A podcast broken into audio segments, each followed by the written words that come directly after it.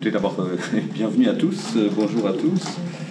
Euh, Aujourd'hui, c'est François Barfoil qui va nous, présenter un, topo sur la misère psychologique de la masse.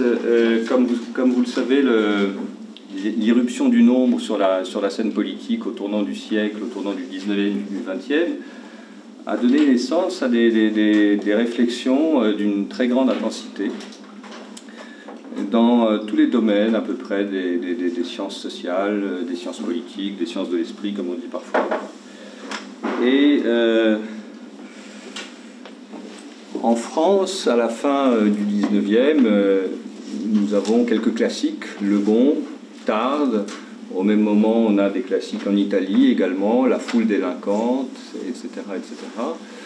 Et tout ça a non seulement été très très intense au tournant du siècle, au, moment 1900, mais euh, le fil de l'inspiration euh, s'est très très largement maintenu, euh, réactivé, je crois, par l'expérience totalitaire, et réactivé par ailleurs dans le domaine de la connaissance du côté, beaucoup du côté de la psychologie sociale. Je pense en France aux travaux, aux derniers travaux, disons, de Serge Moscovici et d'autres. Alors aujourd'hui,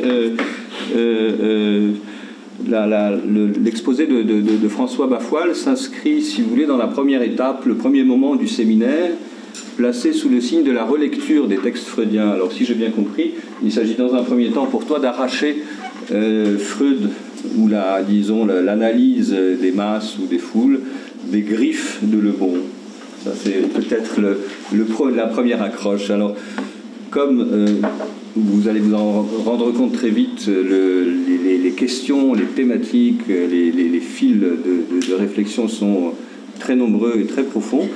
Je donne tout de suite la parole à, à, à François Bafoil et puis ensuite on ouvre la discussion. Euh, voilà, j'ai organisé mon, ma présentation autour de euh, trois euh, parties. La première, c'est en quelque sorte un peu la généalogie du concept et de voir un peu ce qui s'est passé effectivement à partir de pardon, Le Bon qui a tenté de créer une science qui a complètement disparu, qui aurait été euh, la psychologie des foules fondée sur la psychologie collective fondée sur l'analyse de la foule. Euh, et qui s'étend jusque, je ferai quelques étapes, euh, et dans ces étapes, je montrerai, et c'est quand même ça l'objet de cette intervention, tout le caractère novateur de la pensée freudienne qui est en rupture avec ce qui précède et qui, euh, c'est une des hypothèses que je soulève, annonce euh, les types de masses qui euh, lui succéderont, autrement dit les masses de mort. Dans un deuxième point, je m'attacherai au texte fondamental qui est Psychologie des masses et analyse du moi, dont je rappelle qu'il a été publié il y a un siècle exactement.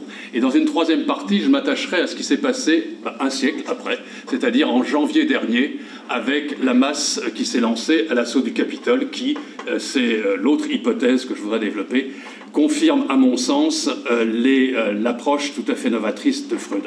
Donc, dans une première partie, je vais, mais je vais être assez rapide sur cette généalogie du concept, mais ça permet finalement de, de, bien, j'espère, de bien placer ou de bien isoler, identifier toute l'originalité du texte freudien. Je m'attacherai donc au concept d'inconscient et pulsion, inconscient et désir d'un côté, les relations horizontales entre les membres de la foule ou de la masse et la relation au chef, et évidemment, s'ils sont distincts avec les euh, différents euh, penseurs qui l'ont précédé avec Freud, c'est la dialectique finalement de, des relations dans euh, la masse et la relation au chef. Et puis j'insisterai sur le fait, et c'est ça qui est extrêmement intéressant aussi, me semble-t-il, c'est que euh, en l'assignant à différentes périodes, la fin du 19e siècle, c'est là où ça émerge, et puis ensuite avant la Première Guerre mondiale, et puis ensuite après la Première Guerre mondiale, où le concept euh, vraiment euh, fleurit jusqu'au, jusqu'après la, la, Deuxième Guerre mondiale, on peut identifier ces différentes périodes à l'aune de la règle, finalement. Dans la période de Le Bon, c'est finalement l'ordre républicain, et on pense la foule en regard de la répression qu'il faut, euh, faut abattre sur elle pour que effectivement les foules ne se tiennent tranquilles. Et puis ensuite, euh, ce sera les, masses, euh, ce sera plus la foule, ce sera les masses. Et je vais montrer la différence entre foule et masse. Qui seront dans l'ordre totalitaire, l'ordre autoritaire, l'ordre totalitaire, on pense évidemment aux masses nazies ou aux masses soviétiques, jusqu'aux masses de mort, les camps de la mort, où là c'est une absence de règles radicales.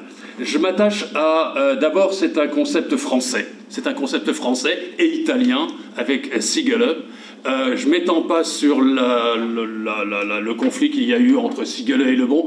Alors, très curieusement, aujourd'hui, je viens de recevoir un ouvrage qui, justement, s'appelle Pensée de la foule euh, pensée de l'inconscient, généalogie de la psychologie des foules, aujourd'hui même, et qui est une euh, discussion par une maître de conférence de l'Université de Franche-Comté sur justement Siegele et Le Bon, euh, Elena Beauvau, qui juste l'introduction qui me paraît très intéressant, mais c'est juste avant, quoi. C'est 1875, 1900, 1895, pardon, 1895, date de la publication de Psychologie des foules de Le Bon. Qu'est-ce qu'on retient finalement euh, de ce concept français? Finalement français, pourquoi? Parce que la foule, elle est référée euh, dans la foulée euh, de dans la foulée finalement de cette pensée très réactionnaire française de la fin du 19e, affolée effectivement par les manifestations de rue et puis affolée par euh, ce qui s'est joué en 1871 avec la Commune et puis affolée en référence plus ancienne à la Révolution, finalement ce qui se joue, et c'est ça que repérera Freud dans l'œuvre de Le Bon, et lui en sera redevable, c'est l'inconscient et il parle de l'inconscient, il met l'inconscient au cœur de la réflexion. Un inconscient, évidemment, tout l'enjeu de cette euh, intervention, c'est de montrer de quoi parle-t-on quand on parle de l'inconscient. Un inconscient que le bon ramène à finalement des mouvements très erratiques euh, qui témoignent des foules en colère, des personnalisations, euh, emballements, excès, et finalement qui tous renvoient à la race. Et c'est ce concept de race qui est tellement important dans cette fin du XIXe euh, siècle que le bon euh, mobilise en la renvoyant aux formes primaires de l'évolution. Euh, ce seront les sauvages. Il était responsable à l'Assemblée, au Sénat, Sénat d'une commission sur l'entreprise coloniale. C'est l'enfant, et les prostituées. Et c'est ces trois figures finalement qu'il s'agit de réprimer dans leur excès, etc si je cite la prostituée, c'est que la foule, autant sous la plume de Sigalé, autant sous la celle de Lebon ou encore de Tarde, la foule, c'est la femme. La foule, c'est la femme. Euh, le bon écrit euh, parmi les caractères spéciaux des foules, il en est plusieurs tels que l'impulsivité, l'irritabilité, l'incapacité de raisonner, l'absence de jugement et d'esprit critique, l'exagération des sentiments et d'autres encore que l'on observe également chez les êtres appartenant à des formes inférieures d'évolution telles que la femme, le sauvage et l'enfant. Donc je ne m'étends pas, mais il y a une pensée, elle est importante parce que Freud y reviendra, il y a une pensée de la civilisation et la foule s'inscrit dans ce procès de civilisation, ou plutôt ce cet opposé du process décupé est même obsédé par la masse. Il est certain qu'effectivement, la masse rentre en, masse, euh, rentre violemment sur la scène, euh, résultant effectivement de ces combats de masse, résultant de ces massacres de masse de la Première Guerre mondiale, c'est elle assurément qui euh, fait la coupure. on aura ensuite, effectivement, mais je ne m'étends pas, il est tellement particulier cet ouvrage, Masse et puissance, écrit dans les années 30. Si on peut être d'accord avec ce que dit Johnson sur effectivement cette, notion qui parcourt à ce moment-là, après 1918, toute la littérature, on peut aussi être d'accord avec Moscovici, qui est le grand, enfin, le grand euh, critique de la pensée de Le Bon, qui a écrit beaucoup sur la psychologie des foules, et qui dit, à mon sens, à juste titre, euh, que euh, les, groupes organisés après 1918, de gauche notamment, ont laissé passer effectivement le fascisme et le nazisme pour ne pas avoir finalement compris la masse. Il est en opposition avec ce que peut dire Johnson. C'est parce qu'ils n'ont pas compris ce qu'était la masse qu'en fait qu'ils ont laissé passer les régimes autoritaires dictatoriaux les partis de gauche ne pouvaient pas conceptualiser et opérer une certaine critique du concept parce que c'était leur propre électorat. Les partis de droite, eux, ils avaient un ADN qui était marqué au saut de la répression et puis euh, seulement la répression. Et puis il est même jusqu'à, jusqu'aux libéraux, il y a un ouvrage très intéressant qui est celui de Ortega y Gasset sur la foule, qui est très intéressant, mais qui est porté par cette idée que finalement les masses soviétiques, les il l'écrit en 1928, il est publié si je me souviens bien en 1929, euh, finalement, ça ne tiendra pas longtemps pour la simple et bonne raison que la culture occidentale, la raison des Lumières, le progrès, euh, finalement, auront vite fait de liquider toutes ces petites péripéties historiques et on en reviendra finalement à, à, la civilisation. Euh, Freud, sur lequel je vais revenir, qui rentre dans cette décennie, cette fameuse décennie 1920, introduit encore une fois une rupture fondamentale en introduisant, en couplant la notion d'inconscient au désir, en traitant des pulsions d'amour et de haine et en les entremêlant, ce que ne traitent pas du tout les autres, même s'il leur arrive de parler de l'amour, etc. Et ce troisième terme si important qui est le meurtre incessant. La quatrième étape, et je m'arrêterai dessus, c'est celle que l'on peut identifier avec les masses de mort, les camps de la mort, euh, là, pour le coup, la littérature psychanalytique aujourd'hui produit des œuvres et des analyses tout à fait exceptionnelles, tout à fait remarquables. Les politistes ne sont pas, à mon sens, à ce niveau euh, d'interprétation. En questionnant la question du, en questionnant l'aspect du trauma, euh, ces psychismes encryptés, en renvoyant finalement aux, aux, notions de traumatisme, d'insatisfaction, j'y reviendrai, et surtout de négativité, en soulignant la déshumanisation radicale des juifs qui n'en fait que des individus promis à la mort dans ces camps de masse et qui font des lieux, des masses finalement, le lieu du non-lieu.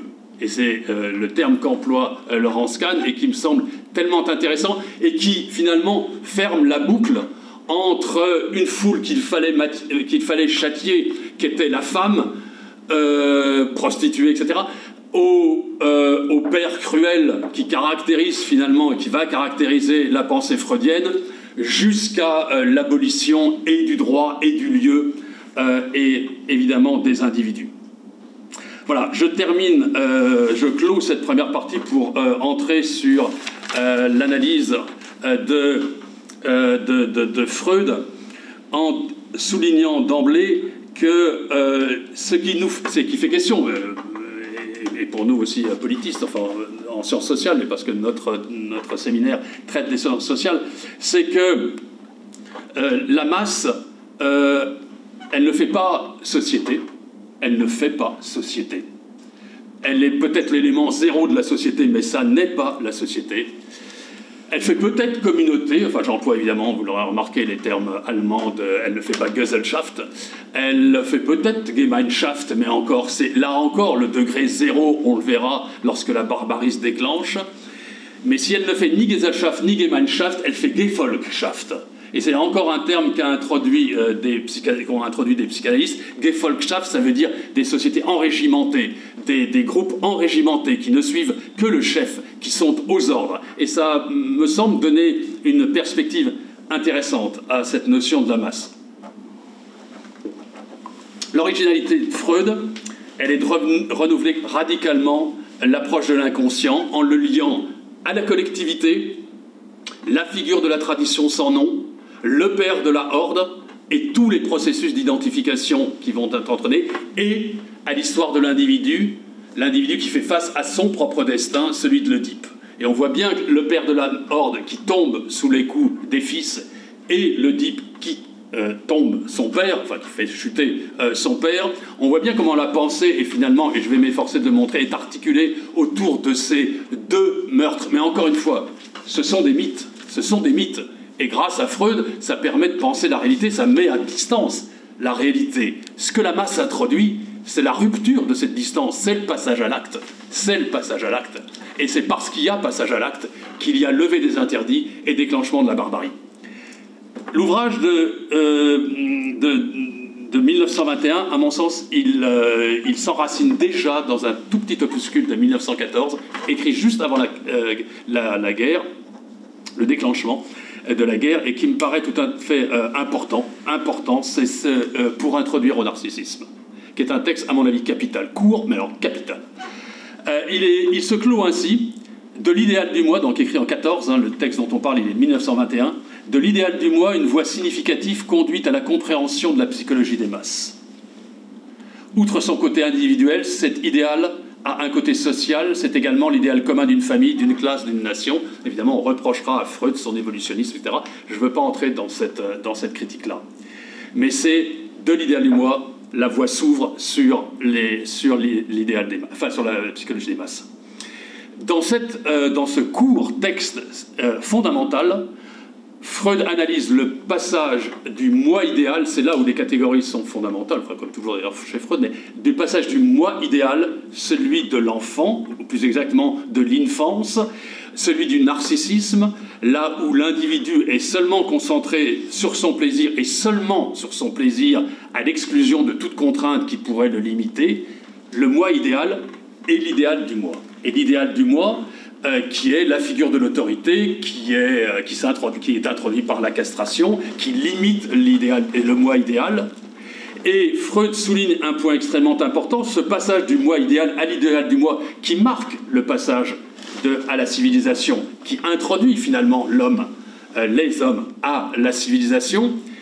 Dans ce passage du moi idéal à l'idéal du moi, il se conserve quelque chose dans l'idéal du moi qui renvoie au moi idéal. Finalement, le moi idéal est euh, renvoyé, dans, refoulé euh, dans euh, les sphères du refoulement, mais il reste néanmoins que si l'idéal du du moi a pu, la personne de l'idéal du moi a pu déclencher autant d'identification, de projection de l'individu vers cette autorité, c'est bien qu'il faut que l'amour ait été là. Et il faut se souvenir, et il faut se souvenir de ces deux, de ce balancement de ces deux topics finalement qui structurent la pensée de, euh, pour introduire au narcissisme et qui structurent toute la pensée de psychologie de masse et analyse du moi, car ça se joue entre ce moi idéal et ce retour finalement du moi idéal dans l'idéal du moi avec l'actualisation de la masse euh, au moment où se choisit, où les individus se choisissent un, euh, un idéal du moi commun à tous. Finalement, c'est le passage de la nature à la culture que la masse met en question. Dans sa dynamique de substitution à la figure du père, c'est ça la masse finalement. Il va, il va le dire à un moment.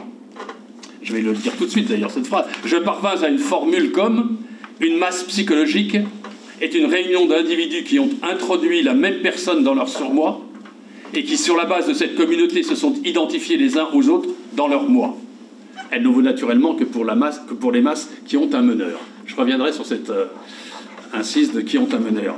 Mais donc, il y a dans la création de la masse un meurtre initial. C'est celui qui consiste à se détourner de son père biologique ou le père de la famille, etc.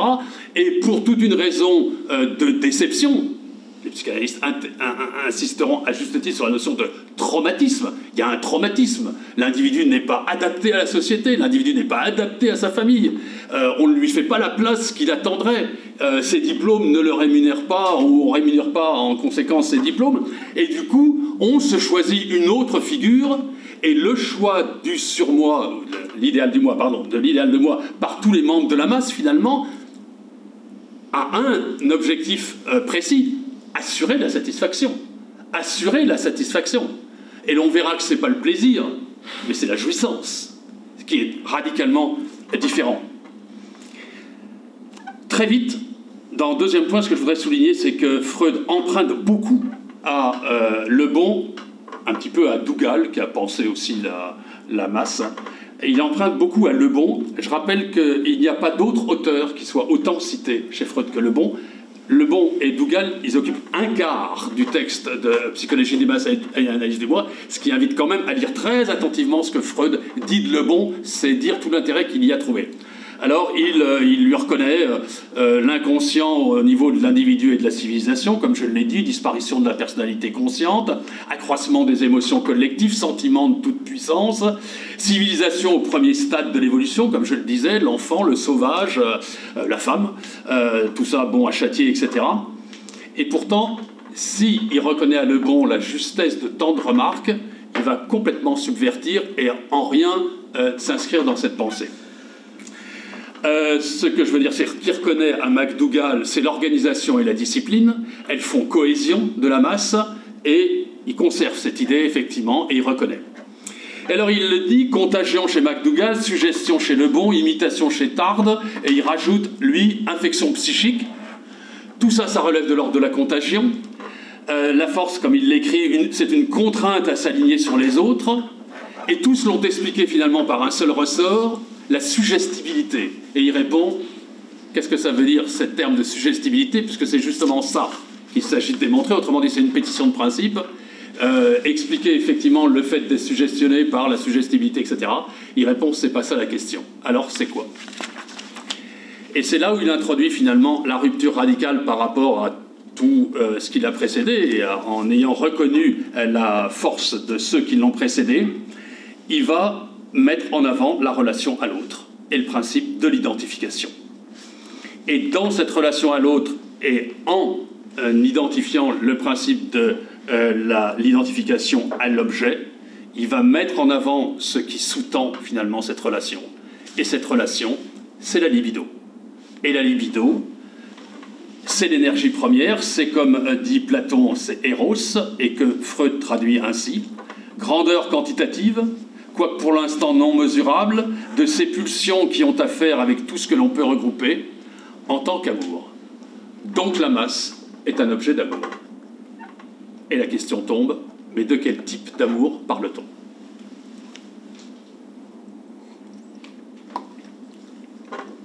La masse, ça peut être la famille, ça peut être le groupe social, ça peut être la nation, comme il l'a dit, etc. Sauf que c'est pas le couple. C'est pas ce qui unit un homme à une femme, une femme à un homme ou à d'autres, etc. En bref, ça n'est pas le coït, ce n'est pas la relation sexuelle. La relation sexuelle s'épuise dans le moment de son accomplissement. La masse, elle, témoigne d'un amour qui ne s'épuise pas, qui donc est retenu, et c'est parce qu'elle est retenue qu'elle témoigne d'une force considérable.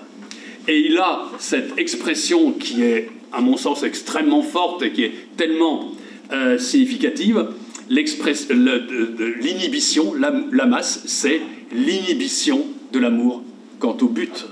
C'est l'inhibition quant au but. Autrement dit, il n'y a pas d'accomplissement de, l'amour euh, comme on peut le voir dans un couple, etc. Ça a tout de l'amour finalement, mais ça n'est pas effectivement la rencontre de deux individus. C'est quelque chose que la pulsion transmue et finalement sublime. Et qu'y a-t-il finalement derrière cette sublimation que traduit la masse? Il y a trois concepts clés. Il y a l'identification, la projection, la sublimation. Et l'intérêt de toute l'analyse de Freud, me semble-t-il, c'est qu'il insiste constamment sur l'ambivalence des termes qu'il emploie, enfin plus exactement des, objets euh, qu'il analyse. L'identification, elle est à comprendre avec la désidentification. L'amour, elle est à comprendre immédiatement avec la haine, autrement dit, elles sont totalement entremêlées. La projection, elle est à comprendre avec la régression. La sublimation, elle est à comprendre avec la destruction.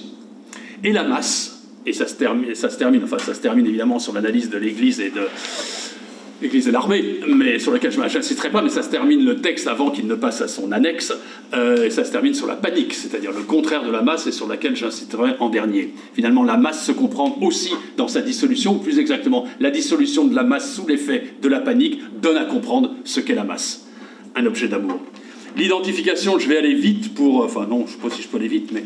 Euh, c'est la manifestation la plus précoce d'une liaison de sentiments à une autre personne. Elle joue un rôle dans la préhistoire du complexe type. C'est pour ça qu'en fait, il le retrouvera dans les différentes formes d'association, la famille, le groupe, l'État, la nation, etc. etc. C'est cette identification, ce concept d'identification, finalement, qui cherche et qui va trouver.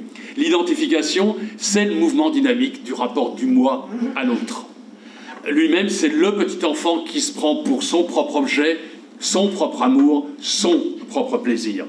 Et l'autre, c'est le père, euh, c'est celui qui incarne l'autorité, et c'est celui aussi qui est objet d'amour. Finalement, l'identification, c'est le signe que la euh, détermination vers l'objet est doublement orientée. Une dimension progressive, le père, l'idéal du moi, par l'imitation, par le copiage des gestes, et finalement cette euh, reconnaissance de la distance qui sépare l'individu, l'être, le, petit enfant euh, à l'égard de son père, et euh, le, le, sujet de son identification qui s'opère en quelque sorte par introjection, par avalement, et qui abolit finalement la distance entre le père et moi. Autrement dit, il y a l'être et puis il y a l'avoir. Et c'est dans cette dialectique de l'être et de l'avoir, de la distance et de l'abolition de la distance, que se comprend euh, finalement cette identification et cette relation des individus aux individus et des individus tous ensemble aux chefs qui caractérisent la masse.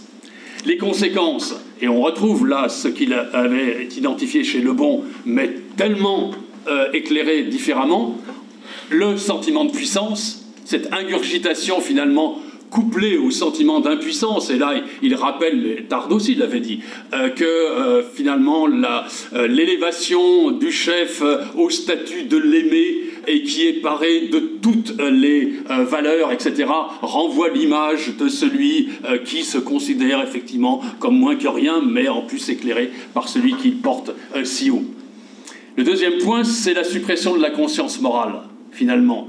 Dans cette absorption euh, qui était déjà préfigurée par la liquidation du père euh, premier, euh, du père de la famille, et dans ce choix d'un autre père, finalement, collectif, qui apporte plus de satisfaction que le précédent, finalement, ce qu'on peut lire dans la masse et dans ce sentiment de puissance qui est généré par la masse, c'est la suppression de la conscience morale.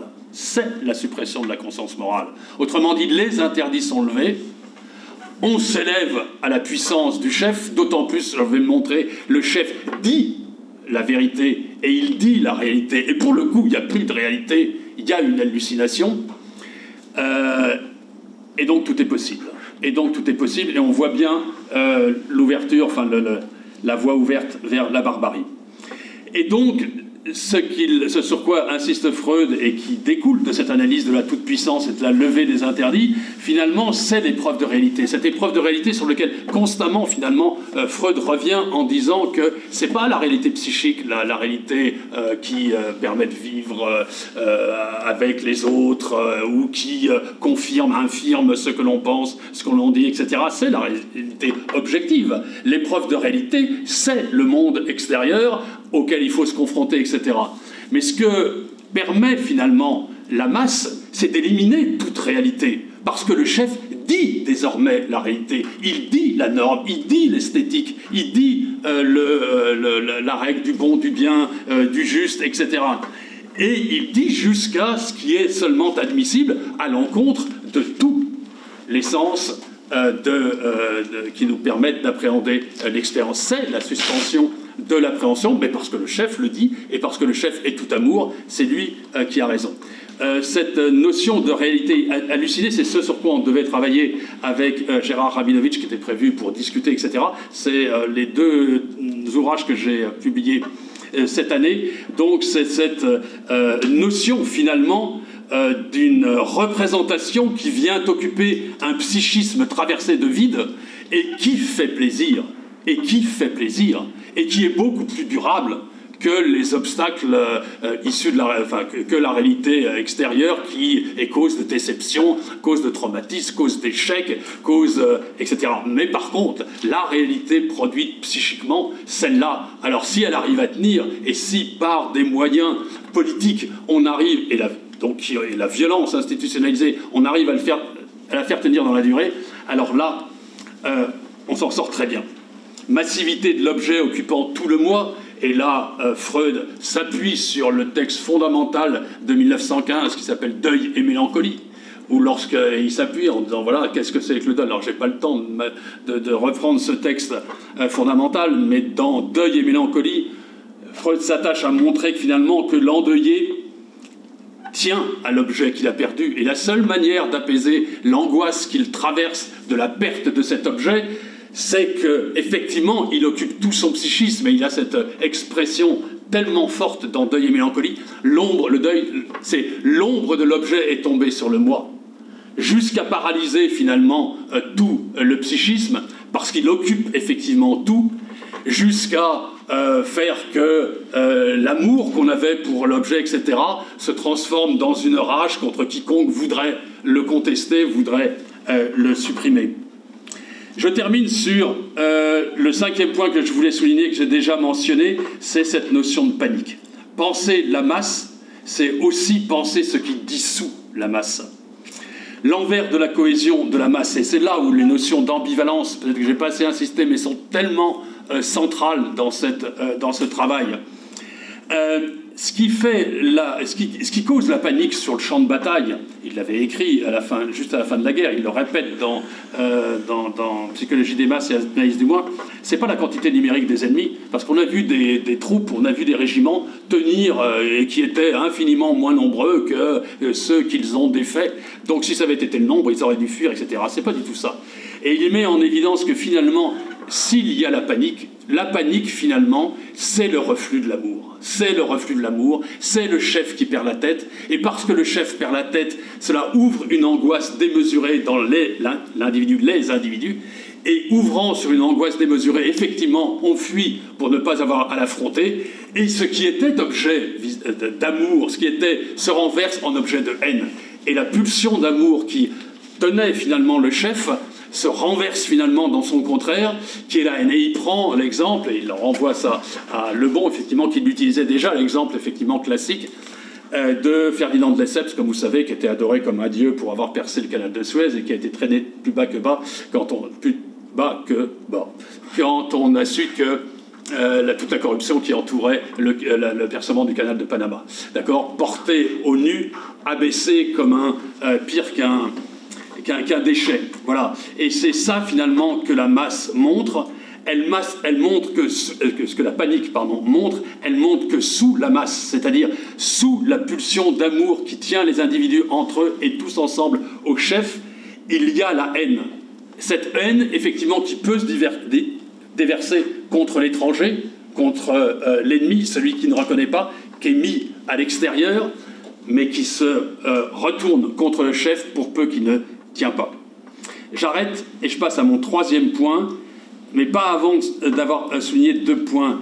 Là, ce que je disais, c'est que la mort hante euh, ce texte de psychologie des masses et analyse du moi, entre cette figure du Père tout-puissant qu'il réfère à la fin de son exposé au Père de la Horde, et qui meurt sous, le coup, sous les coups des fils, et puis euh, le. Mais encore une fois, c'est ce que je disais, ce sont seulement des mythes c'est pas euh, l'arrêté objectif qui décide, qui, qui analyse, euh, etc.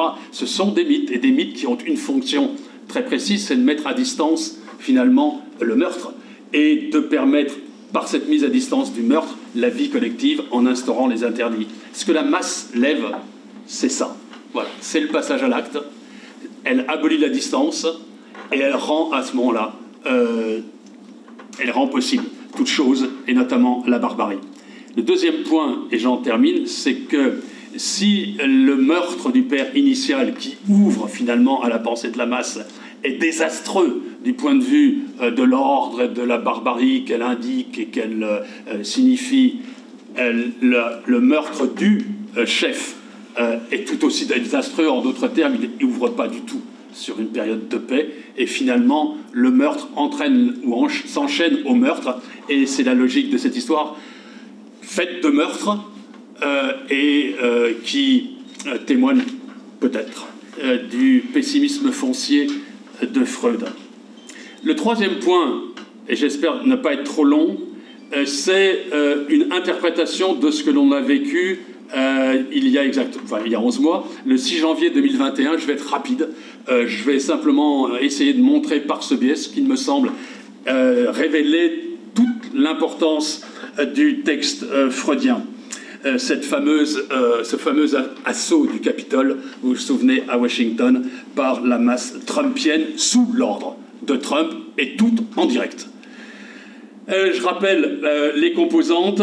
Euh, en insistant surtout sur les, euh, textes de, Trump, les discours de Trump à ce moment-là, et puis euh, je la ferai suivre d'une interprétation. Qu'est-ce qu'il me semble significatif, qu'est-ce qu'il convient de retenir de cet événement absolument époustouflant, puisqu'on on l'a tous suivi à la limite en direct Le premier, c'est que il y a une masse de, les, gens de la masse, tous ces individus de la masse, c'est les followers. Et euh, d'emblée, ils s'appellent followers, ils sont tous sur le, sur le net, et ils sont tous euh, comment, unis par un faisceau de croyances indéfectibles. Et ces croyances indéfectibles qu'on va juste, que je vais juste mentionner, elles définissent la culture finalement comme une culture du déni et la réalité comme totalement hallucinée. Il y a un signifiant maître, pour reprendre le terme de Lacan, il y a un signifiant maître qui domine le discours, c'est la notion de storm. C'est la tempête. C'est la notion de tempête. C'est cette tempête qui doit s'abattre finalement euh, sur qui, sur les démons, comme ils le disent. Et les démons, c'est qui? C'est tous les pédophiles. C'est tous les pédophiles qu'on trouve partout, dans les écoles, dans les instituts publics, etc. On a longueur de journée, il est question, effectivement, ou à longueur de discours plutôt, de, de pédophilie, de démons, etc. Le troisième point que je veux dire, c'est que ce qui caractérise aussi cette masse, c'est qu'elle est portée par un média, et c'est le fameux Quanon, cette, ce signe de Q, euh, qui euh, pose question, on ne sait pas d'où il est venu, euh, il est venu en 2017, son origine est elle est, diverse, etc. Mais ce que l'on sait, c'est que ce QAnon, elle s'alimente et elle est répétée euh, à n'en plus soif, euh, jusqu'à plus soif, pardon, par euh, la série de crises qui en ont George Floyd, Black Lives Matter, et puis évidemment la pandémie qui vient comme, un, comme une, juste sanction de Dieu, etc. Et qui exemplifie finalement cette, ce, ce, ce, ce truc secret, cette reconnaissance secrète secrète. Vous vous souvenez, les gens portent, un Q, jusqu'au fils d'ailleurs, Eric Trump qui porte un Q euh, devant les manifestants, le 6. Et tout ça, finalement, euh, définit une culture du déni et caractérise le statut de la réalité, finalement, comme totalement erroné si on parle de la, réalité objective et qui se, euh, qui se réduit finalement à ce qu'en dit le chef. C'est le refus systématique finalement de toute factualité. C'est le refus des revendications qui sont exprimées. C'est le refus des votes qui vont euh, résulter euh, des élections de décembre. Euh, c'est le refus du climat, etc., etc. On pourrait. C'est la culture du déni. Finalement, il n'y a pas. Ces événements n'existent pas pour la simple raison que ce sont les démons qui le disent, et les démons qui n'aiment pas le chef, et parce que aussi le chef dit que c'est faux. Et si le chef dit que c'est faux, c'est parce qu'il aime, etc., etc., etc. La croyance fondamentale, c'est confirmée finalement, parce que ça avait été annoncé depuis longtemps. En 2005, il y avait un adepte de l'école du Christ, je ne sais pas trop quoi, qui avait dit que Trump serait élu, etc. Donc tous les arguments sont justes, euh, et puisqu'ils se vérifient et le Père omnipotent, et là on arrive au cœur euh, de, la culture du déni, et le, chef omnipotent, euh, euh, qui est tout amour, toute bonté, il sait. Et qu'est-ce qu'il sait? Et là je lis un, tweet de, que, balance, il n'y a pas d'autre terme, Trump, sur son compte, et tout ça en majuscule, avec plein de points d'exclamation, quand il écrit des millions d'étrangers, donc c'est à propos des votes, des millions d'étrangers illégaux et de personnes mortes, tout ça en majuscule, ont voté en grand nombre. Les vrais patriotes doivent montrer à ces antifas que les citoyens qui aiment le second amendement, celui de porter les armes, ne se laisseront jamais voler cette élection à moins que ce carnage ne cesse maintenant. Autrement dit, il annonce déjà ce qui, se passe, euh, ce qui va se passer le 6 janvier. Nos militaires incroyablement puissants et leurs armes qui sont menacées donneront une leçon à ces terroristes américains. Finalement, euh, on veut lui voler sa victoire, mais lui, il sait, et c'est pour ça qu'il les appelle au combat. Et le 6 janvier, devant le Capitole, il leur dit Nous allons devoir nous battre encore plus fort. Et il rattache finalement son message et tous ses messages à la tradition des pères fondateurs. Mais souvenez-vous juste de ça. Vous êtes plus fort, vous êtes plus intelligent, vous en avez plus que n'importe qui. Et pourtant, ils essaient de rabaisser quiconque veut avoir affaire avec nous. Vous êtes le vrai peuple qui a construit cette nation. Je ne m'étends pas sur tous les termes, on pourrait y passer effectivement euh, la séance. Mais je me euh, limite à dire, le chef aimant connaît finalement leurs sentiments. Il sait euh, ce que l'aimé ressent douleur et colère, parce qu'ils savent que les autres lui veulent du mal. Ils lui ont volé la victoire. Et il écrit Tous, nous ne voulons pas que notre victoire nous soit volée par des démocrates de gauche radicale, et pourtant c'est ce qu'ils font. Et la vérité est là, et il poursuit Nous n'abandonnerons jamais, nous ne, concéderons jamais. Et l'appel à l'insurrection en découle, puisqu'il dit devant toutes les personnes assemblées après ça, on va descendre et je serai avec vous. Et il indique effectivement euh, euh, le, Capitole derrière lui. Et puis c'est le drame de l'assaut. Je passe sur la sociologie des acteurs, on aurait beaucoup de choses à dire, etc. Euh,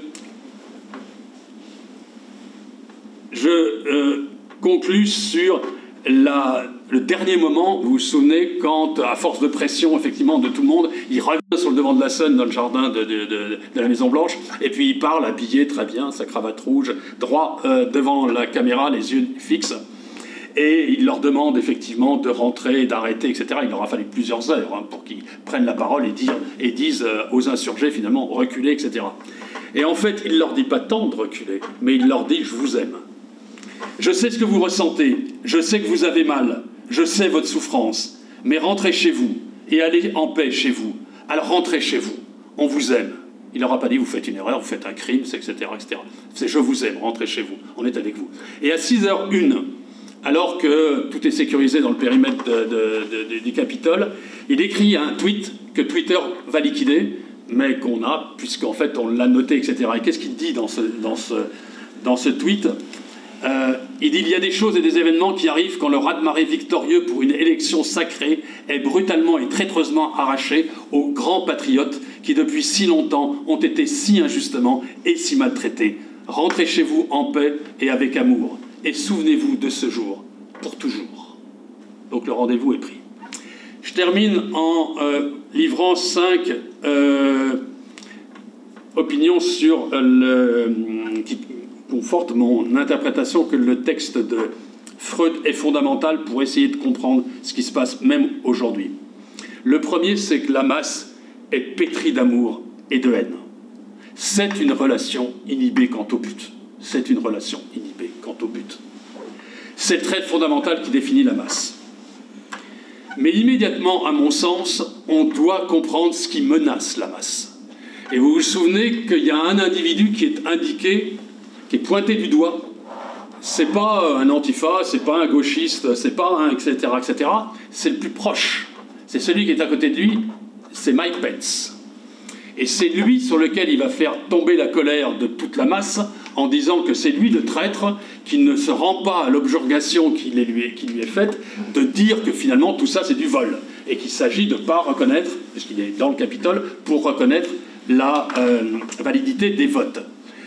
Et c'est à mon avis extrêmement intéressant euh, parce que euh, il semble, ou on peut faire l'hypothèse finalement, que il est obligé de faire feu de tout bois, finalement, le chef. Il est obligé de faire feu de tout bois comme s'il savait que c'est tellement instable le charisme dont il fait état, et qu'il a même la définition même du charisme, cette incertitude fondamentale qui définit euh, cette catégorie empruntée à Max Weber, et que derrière l'amour, finalement, il y a tellement de haine que c'est pas tellement la haine, moi, qui déclenche, évidemment, ça est tellement importante celle-là, qui déclenche contre euh, contre ses ennemis, les démons, etc., etc. Mais c'est cette compréhension finalement que la masse pourrait se retourner contre lui. Si jamais, si jamais quoi Si jamais il cessait de les gaver d'objets d'amour, gaver de représentations totalement illusoires, de promesses, bref, de tout ce qui fait du bien. Et cela révèle finalement que ce n'est pas du tout le plaisir, qui est en jeu, mais c'est la jouissance. Et que la masse attend la jouissance du chef. La masse attend de jouir grâce au chef qui va lui fournir tant et plus pour assouvir sa barbarie. Et on revient, on voit bien là le passage de l'idéal du moi, la régression au moi idéal. Finalement, la figure de l'autorité qui devrait être la figure euh, du sérieux, de, la capacité de vivre ensemble, de la conscience morale, finalement régresse à un pataugement narcissique qui donne ce caractère à la masse trumpienne euh, euh, d'un narcissisme régressif. Une masse finalement, finalement sans meneur, parce que si on pousse l'hypothèse plus loin, c'est qu'effectivement le chef, ils vont le déglutir. La masse va l'absorber. Si jamais il n'est pas capable, et il ne sera pas capable, de les maintenir dans cet état de jouissance, c'est-à-dire d'absorption euh, continue, ils en auront fini. Et il me semble que cette masse sans meneur, alors que toute la réflexion sur la foule et la masse par le bon, tous les autres, et puis Freud, c'est la masse avec meneur. Hein. Ce qui les intéresse, c'est avec meneur. Ce qu'ils veulent comprendre, c'est la relation au chef qui construit la relation euh, des individus entre eux. Et là, tout à coup, Freud parle d'une masse sans meneur dans la fin de cet ouvrage extraordinaire qui est Malaise dans la culture. Et Freud euh, nomme la misère psychologique de la masse. Et quand il parle de la misère psychologique de la masse dans la fin euh, de euh, Malaise dans la culture, il a à l'esprit ces masses qui sont pétries de leur égalitarisme et incapables de se soumettre à l'autorité d'un chef. Des masses égalitaires, c'est moi qui parle, refusant la moindre autorité en leur sein, veillant jalousement à conserver pour eux seuls leur surmoi narcissique pour mieux empêcher l'émergence d'un quelconque leader. Quelque chose de ce dont les Gilets jaunes pourraient être le signe. Je vous remercie. Merci François. pour, François, c'est une, une réflexion long cours, vous, vous, l'avez compris, qui fait suite à, ses livres sur, euh, sur Max Weber, sur euh, Freud et, Weber. Euh, non, non, je reste là parce que j'ai les notes, c'est pas grave. je, vais, bouger alors. On peut tourner un tout petit peu, mais. Non, mais prends le c'est plus facile. Le problème, c'est qu'il faut que je déplace. Ah, d'accord, d'accord, d'accord. Alors attends. 25 pages éparpillées. Voilà, je vais bouger, comme Ariel bouge.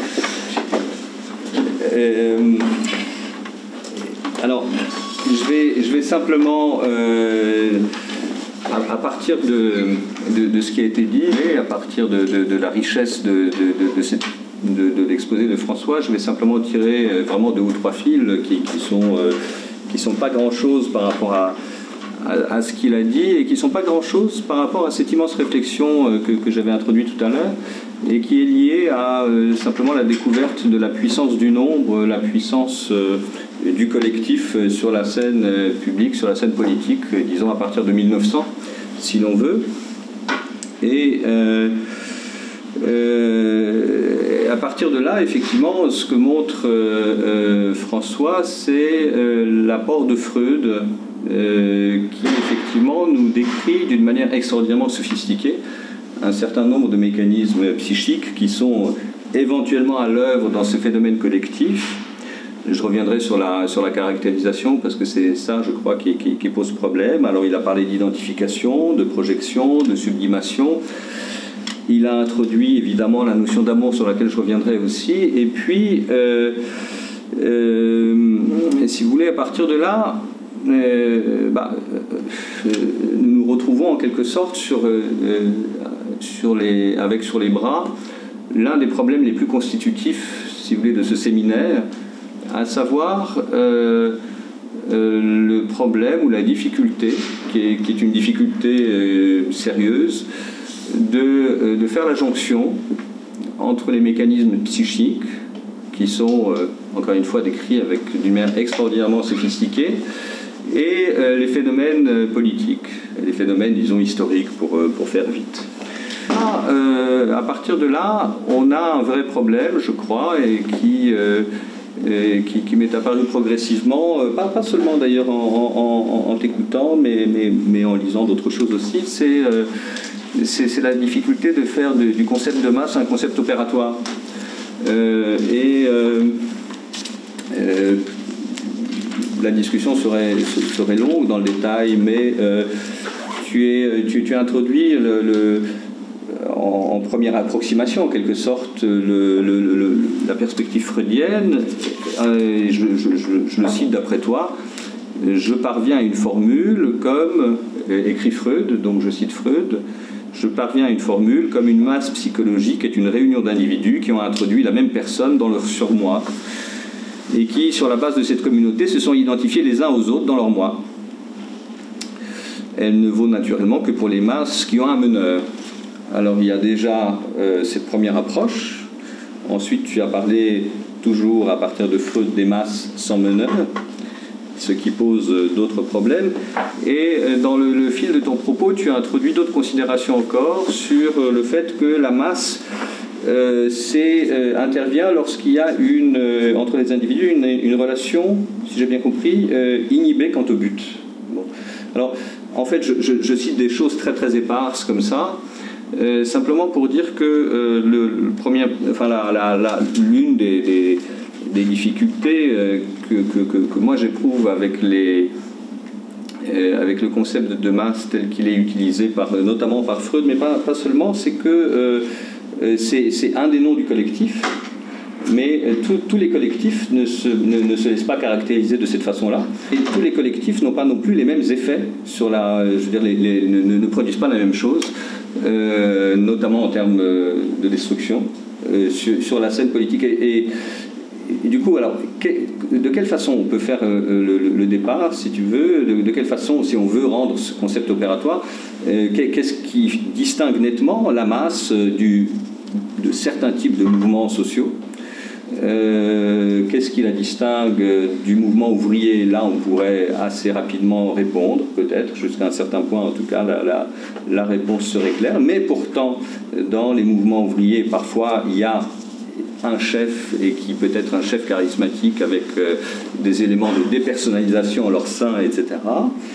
Euh, déjà, si on posait la question de savoir quelle est la, distinction entre ce que la masse telle qu'elle est apparue là, et euh, en gros, à l'arrière-plan, on, a quand même la tête remplie d'images, comme ça, au sortir du 21e, du 20e siècle, et donc on a les masses du fascisme, effectivement. Bon, alors, est-ce que est-ce que, par exemple, euh, les masses telles qu'on peut les voir dans les rues, euh, dans les mouvements nationalistes, dans les manifestations nationalistes, est-ce que là, on a affaire à un phénomène de masse ou pas? Bon. Euh, est-ce qu'on peut les analyser de cette façon-là?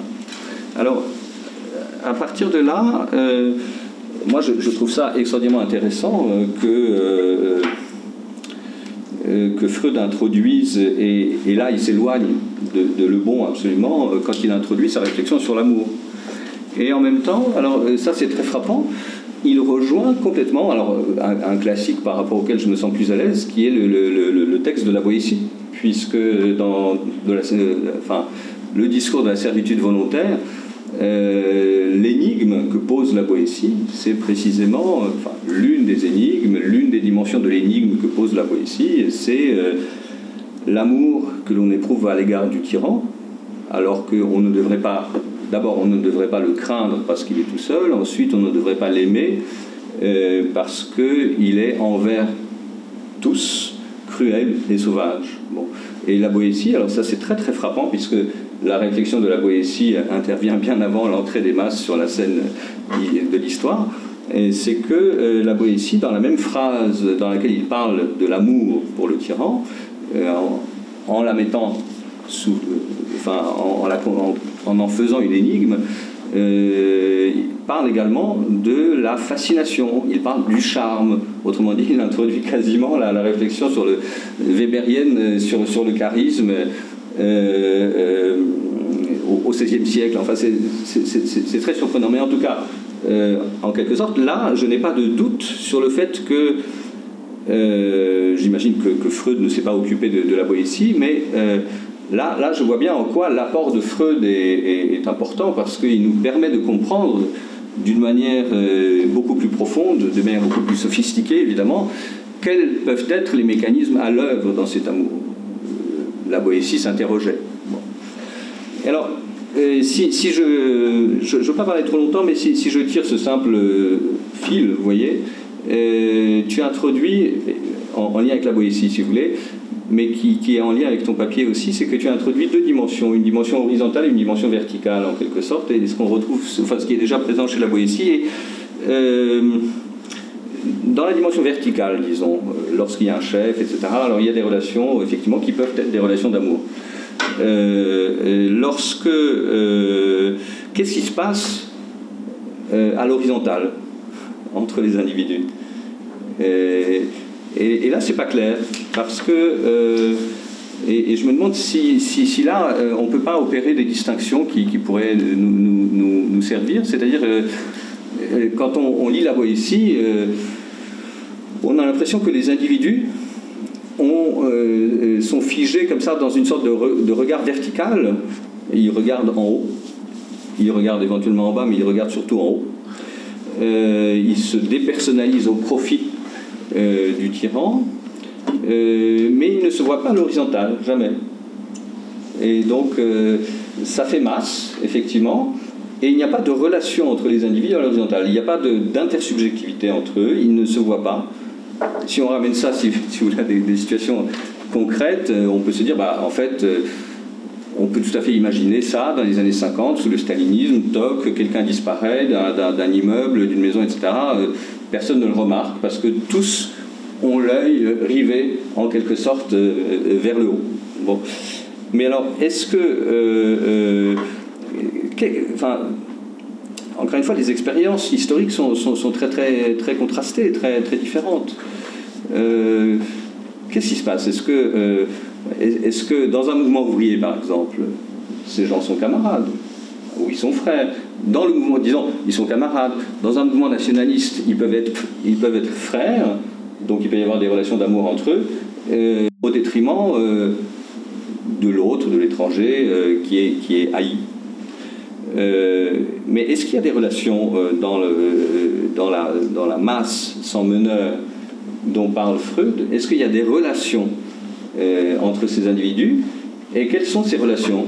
C'est une question que, bon, que tu n'as pas abordée parce que ce n'est pas ton problème, c'était pas ton, problème là dans cet exposé, mais qui, qui, m'intéresserait. Alors, j'introduis juste une dernière question qui, qui m'a beaucoup intéressé à la fois dans ton texte et dans ce que tu as dit.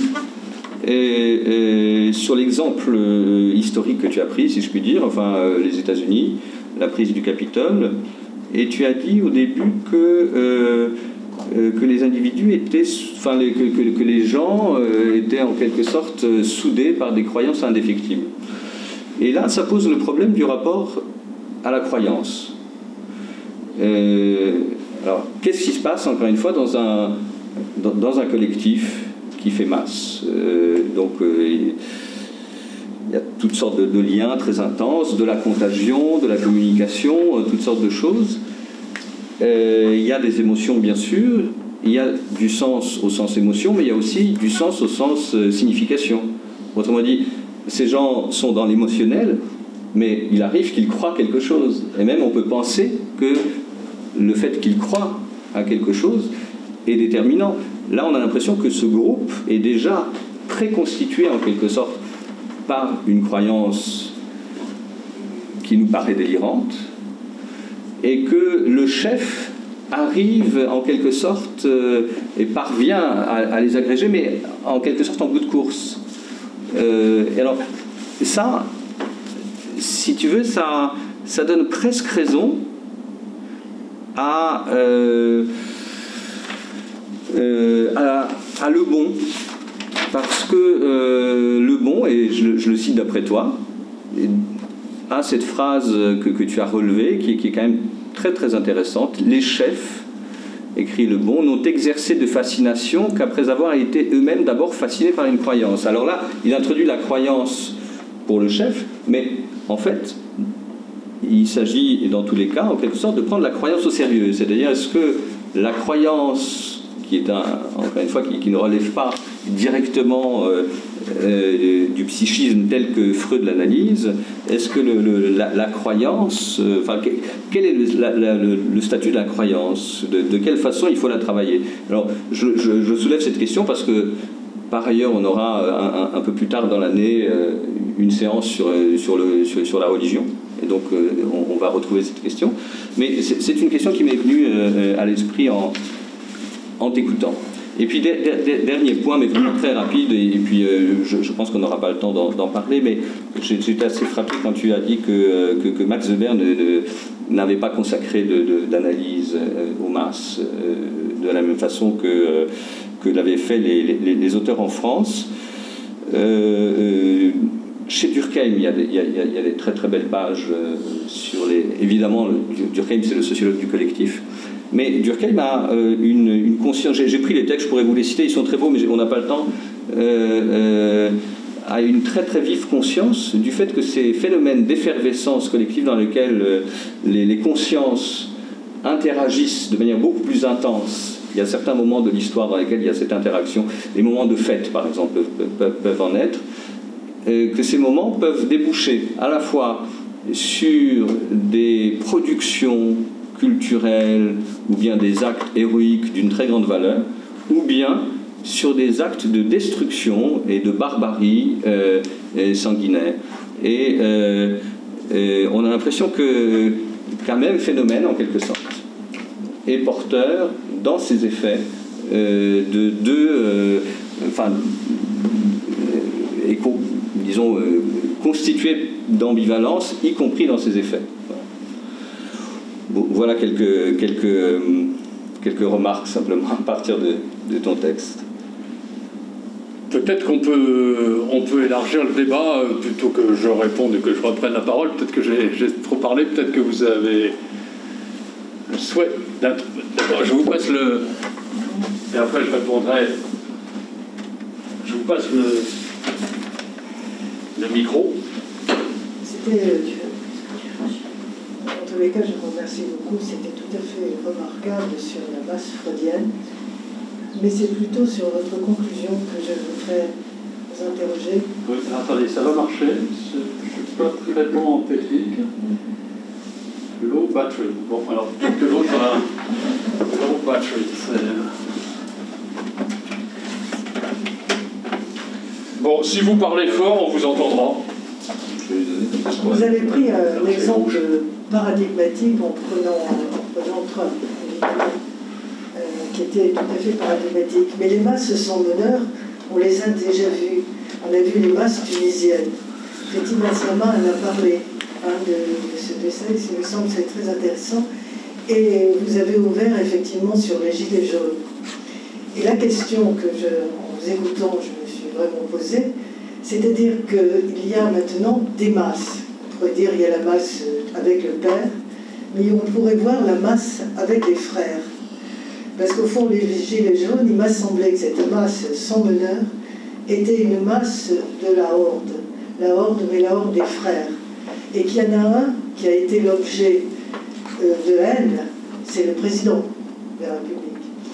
Et il a été, au fond, quelqu'un qu'on a éjecté des frères. Et il me semble que par rapport à la masse freudienne, on pourrait maintenant euh, faire convoquer la question de la mère avec les frères. Et je pense que là, il y aurait peut-être une ouverture à travailler euh, dans, dans, ça. Voilà.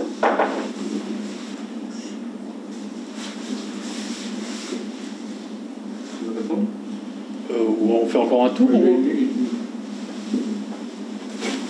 une question tout à fait pratique. Est-ce qu'il y a un article de vous dans lequel vous exposez ce que vous avez exposé ici?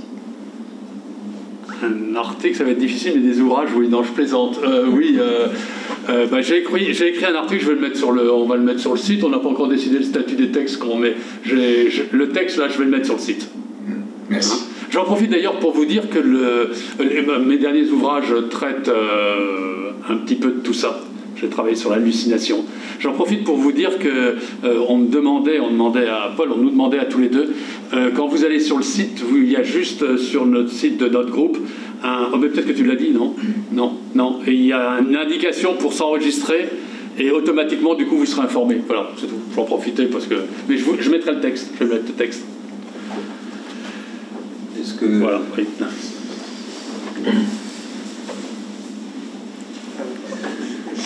une réaction enfin, dans la continuité de la première remarque que vous avez mentionnée, à savoir euh, le cas tunisien.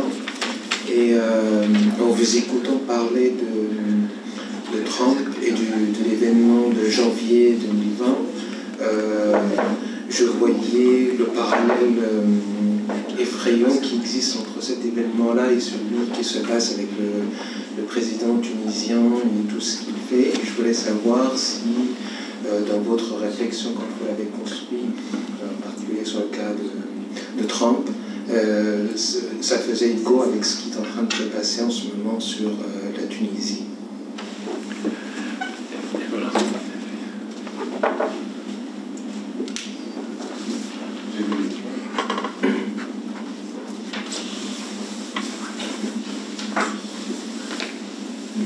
Merci François. Alors j'ai une question à poser, mais si tu en as parlé dans les 5 minutes. J'arrive un petit peu en retard, donc je suis désolée si c'est quelque chose que tu évoquais. Je me demandais s'il y avait un lien ou si tu en faisais un entre euh, bah, ce que tu as expliqué sur la masse et ce que Freud, euh, enfin, texte de Freud qui porte sur la horde dans Totem et Tabou. Est-ce que tu, tu, fais un lien ou pas, ou de quelle façon Et je me demandais, enfin, il y, a quand même une, distinction qui est, qui est, massive, qui est que dans le cas de la masse, comment dire, j'ai envie de dire, enfin voilà, les, interdits sont levés, le droit est aboli, c'est le chef qui désormais définit voilà, ce, qui est, permis ou ce qui ne l'est pas, alors que dans le cas de la horde, on pourrait dire qu'il y a le processus inverse, c'est-à-dire que la horde commettant euh, le meurtre euh, établit du droit. Et établit, euh, enfin, c'est d'une certaine façon, enfin, c'est l'hypothèse à laquelle je réfléchis, donc c'est vraiment une réflexion en cours. Hein. Mais est-ce qu'il n'y a pas chez Freud une sorte de, de mythologique de l'origine du droit dans la horde et dans Totem et Tabou Et du coup, on aurait deux formes de, regroupement qui sont vraiment définies voilà, de façon fonctionnelle et par aussi une pratique de la violence. Hein. Euh, mais avec des effets complètement opposés. Alors comment est-ce que tu, est-ce que tu penses qu'on peut distinguer, euh, étant donné les effets euh, contraires hein? Et ce qui m'intéressait aussi, ce que tu as dit à un moment, c'est un peu désordonné, mais je réfléchis en même temps je te parle, tu as dit la masse introduit la rupture de la distance qu'avait établi le mythe.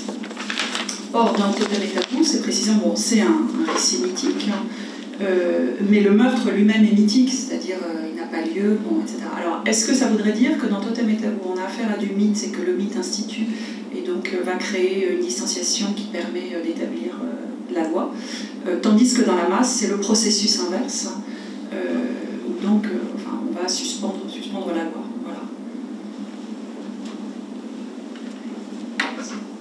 Donc, je réponds et je réponds euh, tout de suite à Julie. Je commence effectivement par euh, cette euh, question qui un peu tient toutes, toutes les autres questions.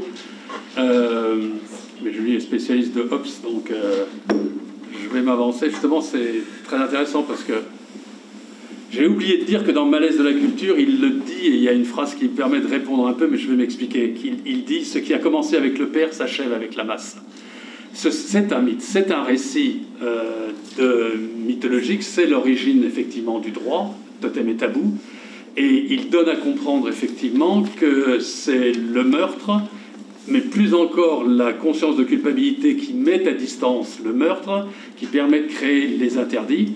Et cet interdit, c'est finalement, tu ne prendras pas femme dans ton clan, tu prendras pas ta mère pour ton clan, et le premier d'entre tous, tu ne tueras pas. Et c'est le meurtre du père de la Horde qui interdit ou qui devrait interdire à tout jamais, finalement, euh, d'abord un qui rend possible euh, enfin, le vivre ensemble, la société, et qui devrait interdire à tout jamais le, meurtre. Et ce qui est intéressant, et c'est par rapport justement par rapport à Hobbes et toute la pensée finalement euh, classique, politique classique, il me semble, enfin c'est ce que j'avais posé dans un texte, c'est que Hobbes, euh, il nous donne à penser qu'effectivement, si on n'a pas une, délégation, une aliénation totale de ses biens individuels, à commencer par sa propre liberté, et qu'on ne la délègue pas au souverain, on n'aura pas la possibilité finalement d'en jouir. Alors, vaut mieux effectivement tout donner au chef, et à ce titre-là, on pourra jouir de la propriété. Et ça marchera. Freud, il dit ça, et puis il dit, mais ça marchera pas. C'est-à-dire qu'en fait, la violence est toujours là, la violence n'est pas abolie. C'est pas parce que les frères se sont entendus sur les interdits et sur les institutions qui rendent possible euh, pardon, la, vie collective qu'il euh, faut penser qu'on est dans le règne de la paix indéfinie. Et c'est en cela, à mon avis, qu'on peut penser qu'il est en rupture par rapport à la pensée euh, classique. Voilà, ça c'est, c'est le premier point que je voulais souligner. Deuxième point, euh, oui, donc c'est donc le meurtre qui rend possible euh, le. C'est ce mythe qui euh, permet de comprendre comment l'interdit rend possible la distance des individus, etc., et donc la société entre eux. Je veux dire, c'est un mythe, c'est un mythe. Et ce qu'il me semble, c'est que la masse abolit le mythe ou prend le mythe pour la réalité, et qui fait que la réalité est mythique et que ce que le chef énonce, c'est du mythe, et que c'est à partir de là que tout est possible. Et ce n'est plus du tout la, la, réalité objective, c'est plus du tout le monde des objets, le monde de l'expérience, mais c'est justement sur cette base de la négation des conditions de l'expérience, de voilà, la perception, la tradition, tout ce qu'on pouvait connaître par le temps, dans le temps, dans l'espace, etc., qui ouvre à cette réalité hallucinée, pour le coup, hallucinée, à partir de quoi tout est possible, parce que la seule épreuve de réalité, c'est le chef qui la donne, et c'est la réalité psychique du chef. Voilà, c'est la réponse que, que, je que je ferai à tes remarques, et qui, à mon avis, touche au cœur, euh, touche au cœur de, la question de la masse. Il traite, euh, il traite euh, du père de la horde dans la fin, dans l'extrême fin, pour, montrer que derrière la masse, finalement, c'est le père de la horde. Derrière la masse, c'est le père de la horde, puisque c'est lui l'objet des identifications qui se dessinent. Voilà, et c'est ça qui m'a qui m'a incité à développer. alors, comment je continue euh, en réponse à Paul. Au revoir. Je vous en prie, je vous en prie. Au revoir. Euh, il ne parle pas de la masse sans meneur.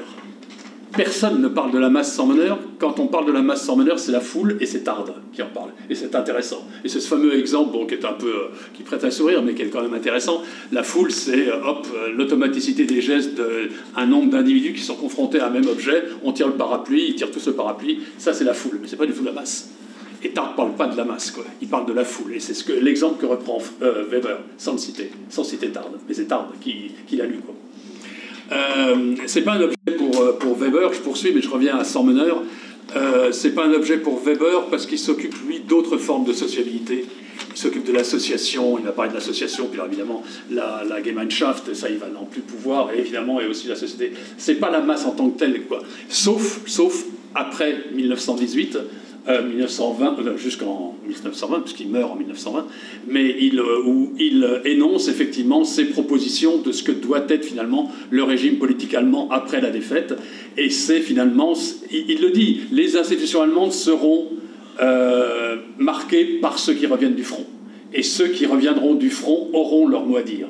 Et par rapport justement à toute euh, ce, ce, qu'il avait pu défendre dans le passé, ou ce grand germanisme, germanisme, etc., non, il dit il y aura les ouvriers et puis il y aura les soldats. Et ils auront leur mot à dire dans les institutions qui naîtront. Seulement, tout de suite, il dit ne doit surtout pas ouvrir sur ce qu'on a vu à Kiel, à Munich, à Berlin, etc. Il faut les érangimenter et il faut que les partis soient des partis de masse sous l'autorité d'un chef. Et c'est là où il énonce finalement la démocratie, c'est une démocratie césarienne sous l'autorité d'un chef césarien. Et c'est ça la vision euh, assez particulière qu'a Weber de la démocratie et dont Mommsen a pu dire qu'elle était assez semblable à celle du général de Gaulle, à juste titre, me semble-t-il. Je reviens à la masse sans meneur. Il n'y a pas de masse sans meneur. Il n'y a pas chez, euh, chez euh, chez Lebon, etc., chez Freud, etc., puisque je n'ai pas parlé, j'ai pas voulu rentrer dans l'annexe où justement il parle de euh, l'Église, il parle de deux exemples. Ce sont les deux exemples que prend Le Bon, il les emprunte à Le Bon. Il dit c'est l'Église et c'est l'armée. Et euh, il montre, alors c'est une réponse euh, à ta question, le régiment, c'est l'autorité du chef du régiment, du, gradé, etc mais qu'on ne peut pas contester, par celui qui conteste, euh, il, est, euh, il est traître. Et le risque, pourquoi reste-t-il? Ben Parce qu'il risque une balle. Celui qui obéit pas, celui qui se défait devant l'ennemi, qui s'en va, etc., ben c'est clair. Il sait à quoi il, s'engage. Et l'Église, euh, c'est pareil. Vous êtes chrétien, catholique, juif, etc., vous ne pouvez pas partir vous ne pas partir. Et alors il ajoute dans l'Église catholique, vous pouvez d'autant moins partir que le, le, Père est tellement bon qu'il aime tout le monde, vous savez. Alors on ne peut pas échapper à l'amour du Père. Il aime tout le monde. Donc c'est des, il analyse les masses avec meneur. Il analyse les masses avec meneur. Et tu l'as dit, je ne vais pas me répéter, le, la rupture et même le caractère complètement novateur de Freud, c'est qu'il traite de l'économie pulsionnelle des masses. Voilà, c'est ça. Il traite de l'économie pulsionnelle, ce, que les autres pas, ce dont les autres n'ont pas traité. Euh, quand je pense qu'il faut, euh, comment dire, lire Weber, le critiquer, etc., c'est avec l'économie pulsionnelle freudienne. Derrière le charisme, enfin, c'est un tel penseur du politique, mais à mon avis qu'on doit enrichir de cette notion d'économie pulsionnelle. Quand il parle de la tradition, il ben, faut le penser à l'aune du Père de l'Ordre. Quand on parle du charisme, euh, il faut le penser effectivement euh, à l'aune de, euh, de l'amour, de la haine et de la barbarie que le, chef produit. Et quand je lisais, je relisais cette, enfin, je, relisais Trump et je le regardais de nouveau, etc. J'étais frappé par cette idée, mais finalement, on peut faire l'hypothèse qu'il est complètement paniqué, le gars. Il est complètement paniqué à l'idée de ce qu'il a lancé, il ne le maîtrise plus. Et que s'ils ne le maîtrisent plus, c'est pas qu'ils vont complètement ficher le capital en l'air, c'est qu'ils vont le ficher lui en l'air. Parce qu'il n'est pas capable de les gaver. Il n'est pas capable de répondre à cette insatiable demande qu'est la masse. Et du coup, on revient à la masse sans meneur. Et ce qui apparaît derrière la masse avec meneur quand la masse commence à exploser comme elle a explosé le Capitole, c'est effectivement le narcissisme. Avec cette contradiction in adjecto, quoi d'une euh, masse, euh, enfin, d'un surmoi narcissique, ce qui est quand même une expression, enfin, c'est ce que j'ai dit, mais c'est un, peu, un peu surprenant, quoi, hein. un surmoi narcissique. Le surmoi, par définition, devrait, être, devrait marquer la limite du, narcissisme, et la civilisation à l'aune du surmoi devrait quand même témoigner de la fin de l'infance. Et là, la masse, c'est le contraire. Ce qui, nous donne, ce qui nous donne à penser que la masse ne crée pas la civilisation, mais c'est la régression même de la civilisation. C'est la régression. Voilà. Sur la question euh, des... Hum, alors, juste un mot sur la croyance. Euh, alors là, on va en discuter, on aurait beaucoup de choses à dire. Je vais pas... Effectivement, on pourrait discuter de la ici, etc. Je n'ai pas insisté sur un point fondamental, c'est ma faute, etc. Je pense que derrière Trump, il y a la race blanche fondamentalement, c'est la race.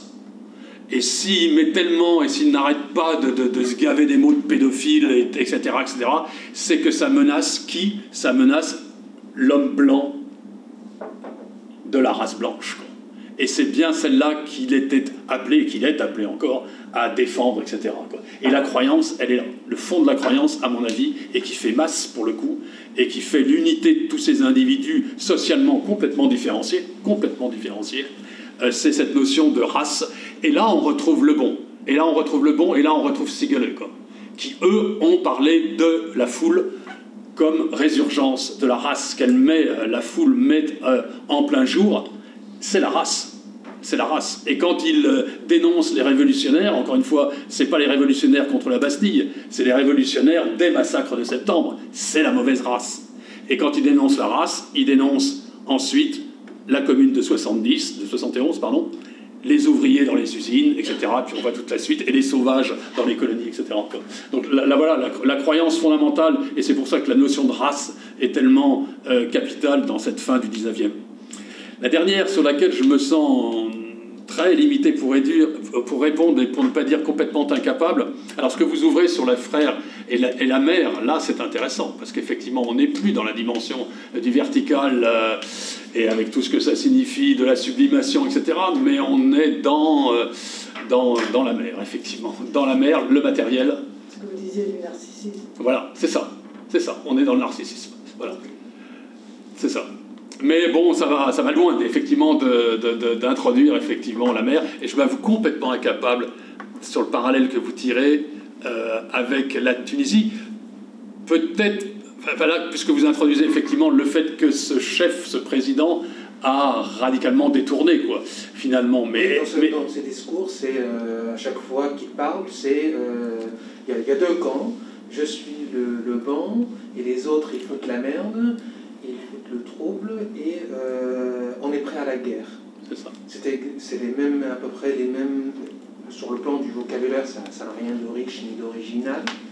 Et euh, sur le, la division binaire, ça ressemble vachement à ce que Trump faisait. Euh, c'était presque systématique. Donc je me suis dit, est-ce que ça avait un écho dans vos... Ah bah ça, ce qui a un écho, assurément, c'est nous et eux la distinction primitive des amis, des ennemis à partir du narcissisme, c'est-à-dire à partir du moi. C'est le moi qui est l'évaluation de toute chose. Et c'est là où est la régression, et c'est là où on tombe dans le narcissisme le plus régressif. C'est-à-dire que c'est à l'aune du moi et plus exactement à l'aune de ce que j'absorbe, que je suis capable de dire le bon, la, enfin le bon, la norme euh, de, la justice, la norme du droit, la norme de l'esthétique, la norme, euh, etc. Et quand effectivement on en arrive ou on en revient à ce euh, système d'évaluation, eh ben la civilisation est finie. Est-ce que je peux juste ajouter une remarque à ce que tu viens de dire parce que ça, ouvre quand même des, des, abîmes de réflexion sur l'avènement de la démocratie en tant que telle. Parce que, au fond, si tu prends la période qui va de la fin du 19e euh, jusqu'à, je sais pas, jusqu'aux années 60 à l'ouest et, après à, l'est, les conflits qui s'y, dé, qui s'y déploient sont des conflits d'une, d'une très grande radicalité. Autrement dit, euh, en termes weberiens, ils mettent en, en face à face des, des, gens que tout oppose, et il y a donc des, des luttes inexpiables entre euh, des conceptions de la justice, entre des, des, visions de la société bonne, acceptable, de ce qui est légitime, illégitime, etc. etc. Bon. Et là, lorsque tu, la, la plupart des conflits qui, qui se déroulent à ce moment-là, euh, sont, euh, se, se, passent dans une sorte de, de, clivage absolument radical entre nous et eux, sans même qu'il y ait de passerelle entre les deux. Et, et, on retrouve ça également, euh, après tout, euh, beaucoup plus tard, euh, dans, dans des choses que tu connais bien. je ne sais pas, pense au, mouvement Solidarité en Pologne. À un certain moment, c'est nous et eux. Et quand, quand, quand ce mouvement ouvrier se constitue, bah, en fait, j'ai l'impression parfois que l'économie pulsionnelle en son sein n'est pas loin de ce que tu décris pour la masse, mais en même temps, pourtant, il y a un projet, il y a euh, et, comment dire, euh, quelque, une pensée du droit, une pensée de l'individu, une pensée euh, des droits sociaux, etc. Et ça ne va pas dans le sens du fascisme, pour aller vite. Mais je pense que mais je te suis. Je pense que fondamentalement, Freud a en tête lorsqu'il parle euh, de la masse, des masses issues de la guerre de 1914-1918. Ouais, c'est ça. Alors, le, contre-argument, tu pourrais me, reprocher, la, phrase que j'ai citée effectivement euh, au tout début, c'est, il faut, la lire parce que c'est là où elle, il a concentré les critiques et tu la renouvelles et je suis d'accord avec toi, c'est lorsqu'il dit de l'idéal du... Donc c'est pour introduire au narcissisme, hein, euh, de l'idéal du moi, une voie significative conduite à la compréhension de la psychologie des masses. Et là, il rentre dans son évolutionnisme. Outre son côté individuel, cet idéal a un côté social. C'est également l'idéal commun d'une famille, d'une classe, d'une nation. C'est là on pourrait dire, on pourrait dire non. Et tu dis non. Et, à mon sens, tu as raison. C'est-à-dire qu'effectivement, les mouvements ouvriers, euh, les organisations partisanes, etc., si effectivement il n'est pas difficile de d'identifier les ressorts de l'économie pulsionnelle, néanmoins ne se réduisent pas à euh, l'économie de psychologie des masses et analyse du moi. Alors, qui, euh, qu'est-ce qu'on retient? On retient l'économie pulsionnelle qui vaut effectivement dans tous les cas de figure, ou ces cas de figure qui sont distincts? C'est ça, mon sens. Mm. La richesse qui fait de, enfin, la richesse de Freud.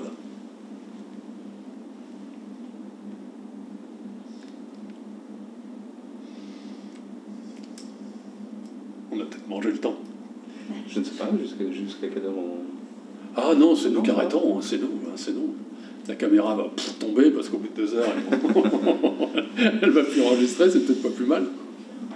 D'ailleurs, c'est toi qui l'enregistre, je sais bien. Ah, mince. non, mais je pense qu'on peut, on peut lever la séance. Alors, je... si s'il n'y a pas d'autres questions, effectivement, euh, on, peut. Si. Moi, je Pardon J'ai trouvé ça très, très, convaincant ce que tu as dit sur Trump. Sur, hmm. On voit bien que, les concepts psychanalytiques nous permettent de comprendre euh, disons, un aspect de la réalité qui s'explique aussi euh, de façon politique, sociologique, etc. Mais une vraie économie pulsionnelle. Quoi. Voilà. Ce type de, de réalité sociale a vraiment besoin de et comme, et, comme ce, ce, type de masse se retrouve quand même de plus en plus dans le champ politique d'Est en Ouest et du Nord au Sud, je trouve que c'est vraiment important de. Enfin, ça, en tous les cas, selon moi, ça valide l'approche freudienne. Quoi. Non, mais il y, a, il y, a, un certain nombre d'analyses du populisme aussi. Voilà, oui, bien sûr, voilà. Voilà. Voilà. C'est ça.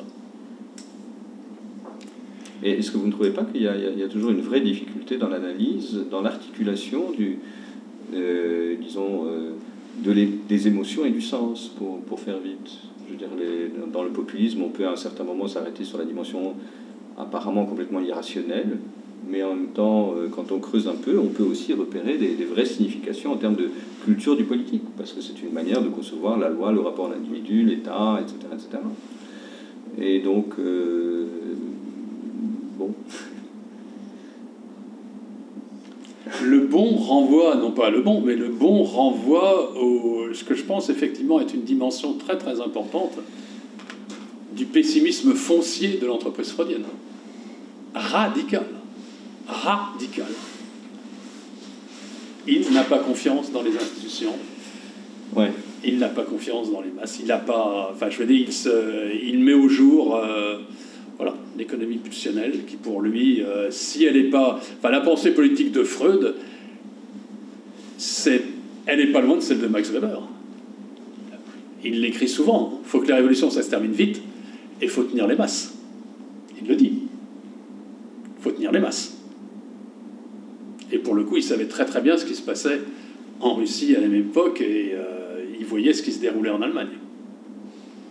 Et c'était une réponse, à mon sens, à. Voilà, c'est. Bon. Oui, mais alors, Max Weber, précisément, ne va pas dans le sens d'une euh, exploration de l'économie pulsionnelle. En revanche, il prend les croyances très au sérieux, parce que quand, euh, quand il introduit euh, la question des tourments de l'homme moderne dans, dans, sa conférence euh, euh, sur, le, sur, sur, le savant, il dit bien que les, les, croyances les plus folles euh, auxquelles les jeunes générations, les étudiants auxquels il s'adresse ne semblent pas insensibles, que ces croyances euh, sont en quelque sorte des ersatz, euh, viennent se substituer à, des, à des certitudes manquantes ou inexistantes et liées au désenchantement du monde. Mais il l'explore sur le plan des significations, il l'explore sur le plan du sens, pas sur le plan des émotions directement, du tout. Et c'est ça sa limite, d'après toi, c'est ça ah, Oui, c'est la limite. oui, c'est la limite. C'est clair. Ah, c'est clair. Allez, je crois qu'on qu va clore. On vous, euh, en tous les cas, nous vous remercions, Paul et moi, énormément.